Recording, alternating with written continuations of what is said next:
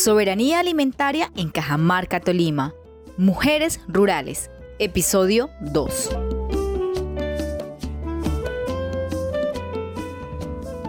Bueno, nosotras eh, pertenecemos o vamos a las ECAS, que son las escuelas agroecológicas, en la cual nos reunimos las 84 participantes y allí eh, tenemos o vamos como aprender un conocimiento en abonos. Eh, en este lugar, pues nosotros aprendemos a hacer nuestros propios insumos, también para bajar costos en nuestras cosechas.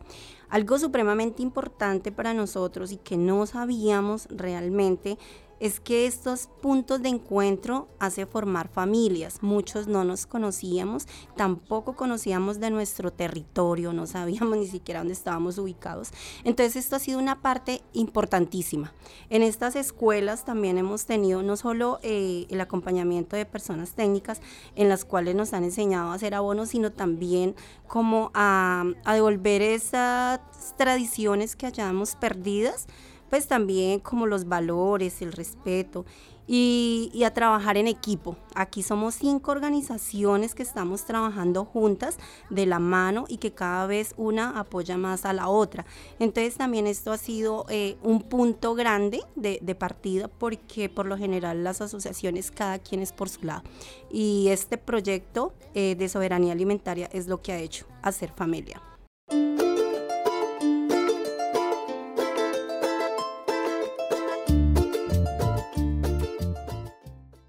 Hola, mi nombre es Mónica Silva, soy técnica de incidencia del proyecto de soberanía alimentaria en Cajamarca y hago parte de la organización social Tierra Libre. Las mujeres campesinas en Colombia se enfrentan hoy día al aislamiento y a la desprotección. Existe una falta de acceso a servicios de salud y de seguridad, además de que la mayoría somos víctimas de violencias basadas en género, que muchas de ellas se quedan en, en el silencio de nuestras fincas y no ha sido posible ni siquiera visibilizarlas ya que hemos sido históricamente una población invisibilizada y marginalizada. Las violencias que enfrentamos las mujeres o que enfrentan las mujeres específicamente en la ruralidad se ejercen contra ellas por razones no solo de género, sino también por razones de etnia, raza, edad, por la clase, por la discapacidad, por la orientación sexual o incluso por su identidad.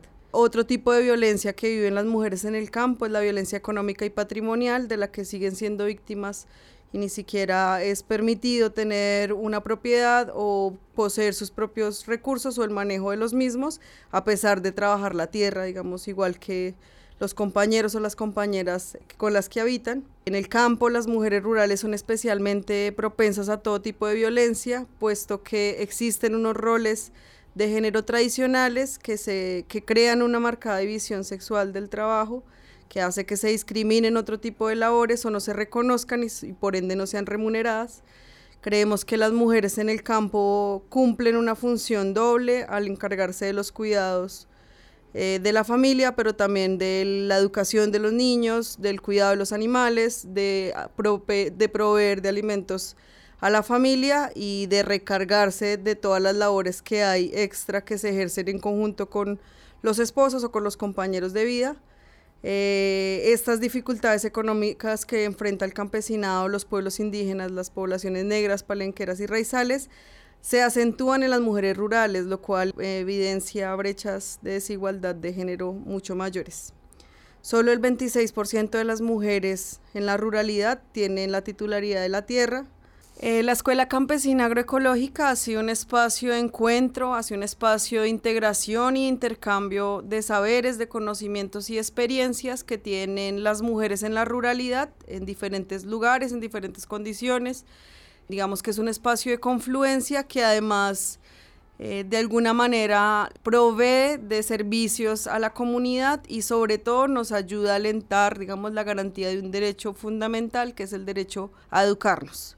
La mayor deserción escolar en estos momentos se presenta en las zonas rurales y la de las mujeres es mayor que los hombres, es decir, más mujeres en la ruralidad desertan el colegio que los hombres. Nos parece importante tener presente que eh, estas mujeres que logran ingresar a la escolaridad 35% no tienen ningún nivel de educación, el 30% logran la primaria completa y menos del 10% logran la secundaria o la básica completa. Esto quiere decir que el espacio como el de la escuela campesina para las mujeres termina siendo uno de los únicos espacios que tienen para acceder a la educación, para compartir el conocimiento y no para únicamente para llegar y extraer lo que se puede tener de, digamos, de información de parte de otras personas, sino también para compartir sus saberes y hacer que sus saberes sean más importantes también cada día.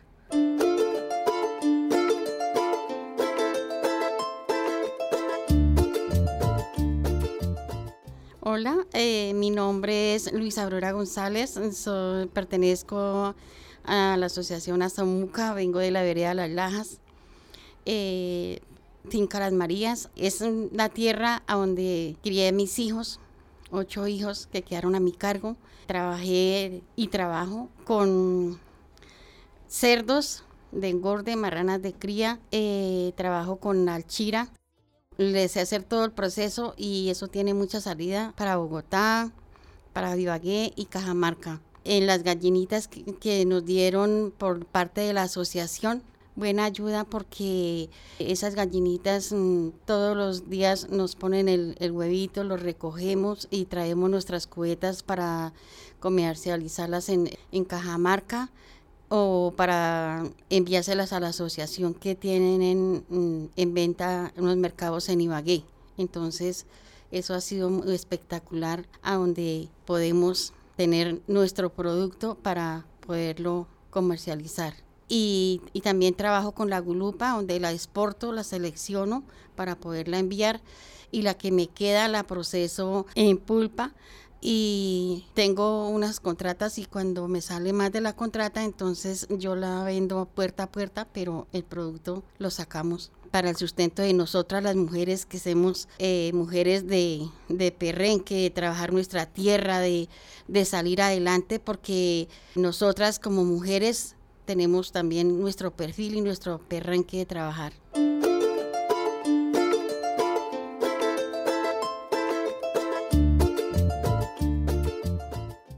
En cuanto a la titularidad de la tierra, eh, nosotros hemos visto en las visitas que a pesar de que muchas mujeres aparecen en la escritura, no tienen ni voz ni voto dentro de las decisiones que se hacen en la finca. Entonces, como qué sembrar o en qué tiempos, nada. También hay algunas mujeres que hemos visto que también tienen su tierra, pero eh, muchas veces no pueden sembrar porque los hombres eh, o los trabajadores son escasos de conseguir y muchos también, como decimos nosotras, nos toman el pelo y los mandan a trabajar y no hacen las labores, entonces la mujer echa también a perder recursos. Hay otras que también tenemos nuestra propia finca, que somos las patronas, se podría decir, donde administramos, donde miramos qué hay que hacer y donde mandamos y ejercemos eh, esa labor en nuestros predios, pero también alrededor de nosotras vemos mucho machismo. Muchos hombres eh, dicen que uno eh, manipula al esposo, que bueno, entonces donde manda la mujer, como que el esposo se siente menos y no es así. Bueno, y nosotras lo que queremos es que haya una equidad de género, no porque el hecho de que el hombre tenga la propiedad o la titularidad de la tierra, eh, la mujer no pueda tomar decisiones, e igualmente con la mujer. Acá es trabajar hombro a hombro porque es una economía familiar y pues también es eh, el desarrollo de una familia para que nuestros hijos se eduquen y podamos salir adelante. También dentro de esto... Eh, de la titularidad de la tierra, hemos visto que las mujeres son como las que se encargan de esa economía pequeña. Entonces, a través del, proyecto de soberanía, nos dieron unas semillas nativas y comenzamos a tener nuestras propias huertas. Desde ahí vendemos la mitad y la otra mitad es para consumo familiar. ¿Cuáles han sido como las ventajas? Una, por lo menos consumimos sano, porque eh, estamos haciendo, elaborando las huertas con los productos de, de la biofábrica, entonces los abonos, insecticidas, todo es orgánico.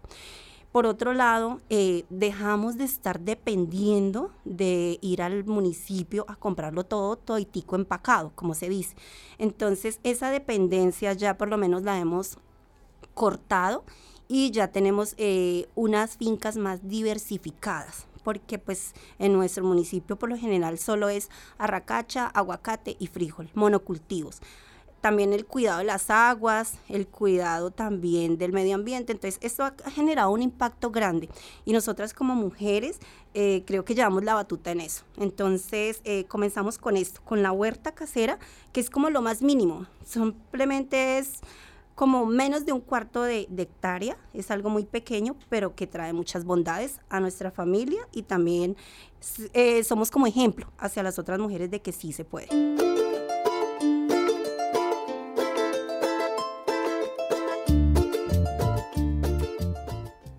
Queremos transformar la forma en la que cultivamos, lo que comemos y asumir un mayor liderazgo, siendo reconocidas como mujeres resilientes, pero también como mujeres que formamos, transformamos, comercializamos y cuidamos la vida.